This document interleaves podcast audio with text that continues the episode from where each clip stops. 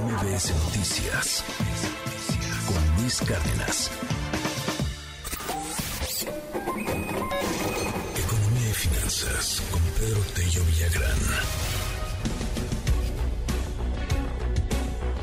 Bueno, en agosto la compra de productos registró el mayor retroceso en 20 meses. Esto, bueno, pues de acuerdo a datos de las distintas industrias, no se está poniendo padre el panorama, menos después de lo que dijo el FMI antier en torno a que lo peor todavía está por venir. Pedro, te mando un gran abrazo, bonito día, ¿cómo estás? Luis, buenos días, qué gusto saludarte a ti y también a quienes nos escuchan. Vayamos a revisar lo que está ocurriendo con el más importante motor de cualquier economía, el que se refiere al consumo de bienes y servicios en el territorio del país que estemos analizando y concentrémonos en esta, en esta oportunidad en el caso de México.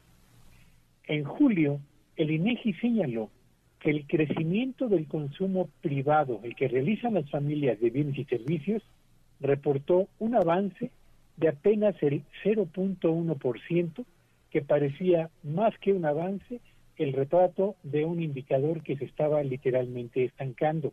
Eso para el mes de julio.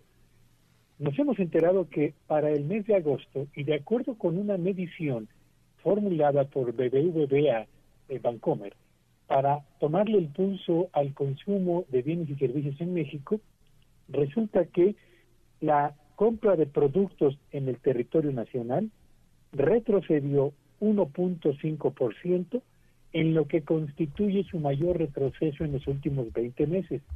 Y ayer la ANTAD señaló que las ventas de bienes y servicios en las grandes cadenas de comerciales de nuestro país cerró el mes de septiembre con un retroceso en términos reales del 0.5%, tras haberse presentado una caída en las ventas de tiendas departamentales un retroceso en tiendas especializadas y solamente las tiendas de autoservicio, ahí donde se compran fundamentalmente alimentos, reportaron un avance en lo que su facturación se refiere correspondiente al mes de septiembre. Así que julio el INEGI, agosto BBVA y septiembre la ANTAD nos presentan tres eslabones de lo que es evidente el motor del consumo interno en nuestro país se está apagando y si esto termina por consolidarse en los próximos meses, Luis, evidentemente que cerraremos 2022 en una condición de abierta debilidad, pero sobre todo iniciaremos la cuesta de enero del 2023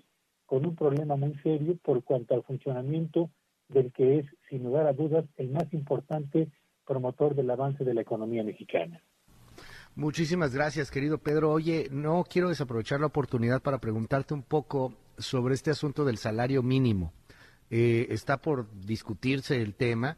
Y bueno, los empresarios en el país han considerado que el salario mínimo general no aguantaría un incremento del 20% para el 2023 sin que esto obviamente provoque el disparo de la inflación. Eh, escuchemos nada más a, Paco Cervantes, que es del Consejo Coordinador Empresarial, y a eh, Pepe Medina Mora, que es de Coparmex. Ellos señalan esto al respecto del tema.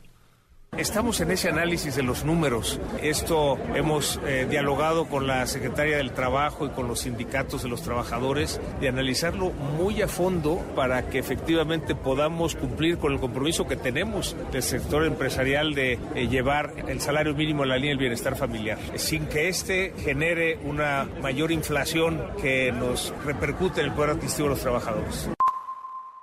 Lo que pasa es que tiene, que ser un incremento, pues hablando del PASI, que no, se le eche gasolina a la inflación o que todo vaya este, acorde para que no se nos descomponga, que por un lado pretemos y otro aflojemos. Sí, hemos, ya ves que hemos estado totalmente en las mesas para que haya, y como nunca se ha levantado el, salario mínimo, pero tenemos que equilibrar para que no se nos, ahorita que estamos en, estos momentos de inflación, que no tengamos algo que se nos desequilibre. Estamos ahorita justo eh, esperando que se abran las mesas, ya estamos en plática, vamos a, vamos a tener una reunión con la secretaria del Trabajo en los próximos días.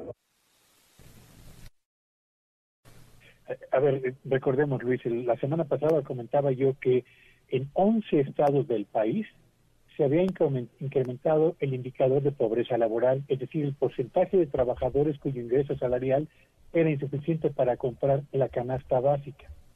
En este 2022, evidentemente la inflación ha estado en el centro de la atención de las autoridades, de empresarios y de trabajadores.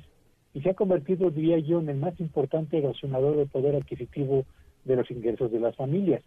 ¿De qué tamaño será el porcentaje que se va a acordar en la Comisión Nacional de los Salarios Mínimos para entrar en vigor a partir del primero de enero próximo?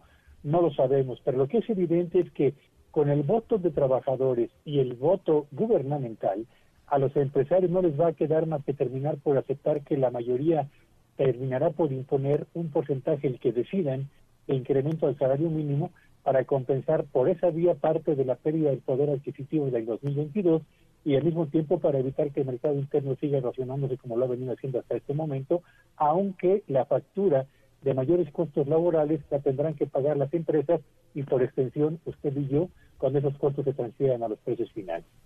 Gracias, querido Pedro. Te seguimos en tus redes. ¿Cuáles son?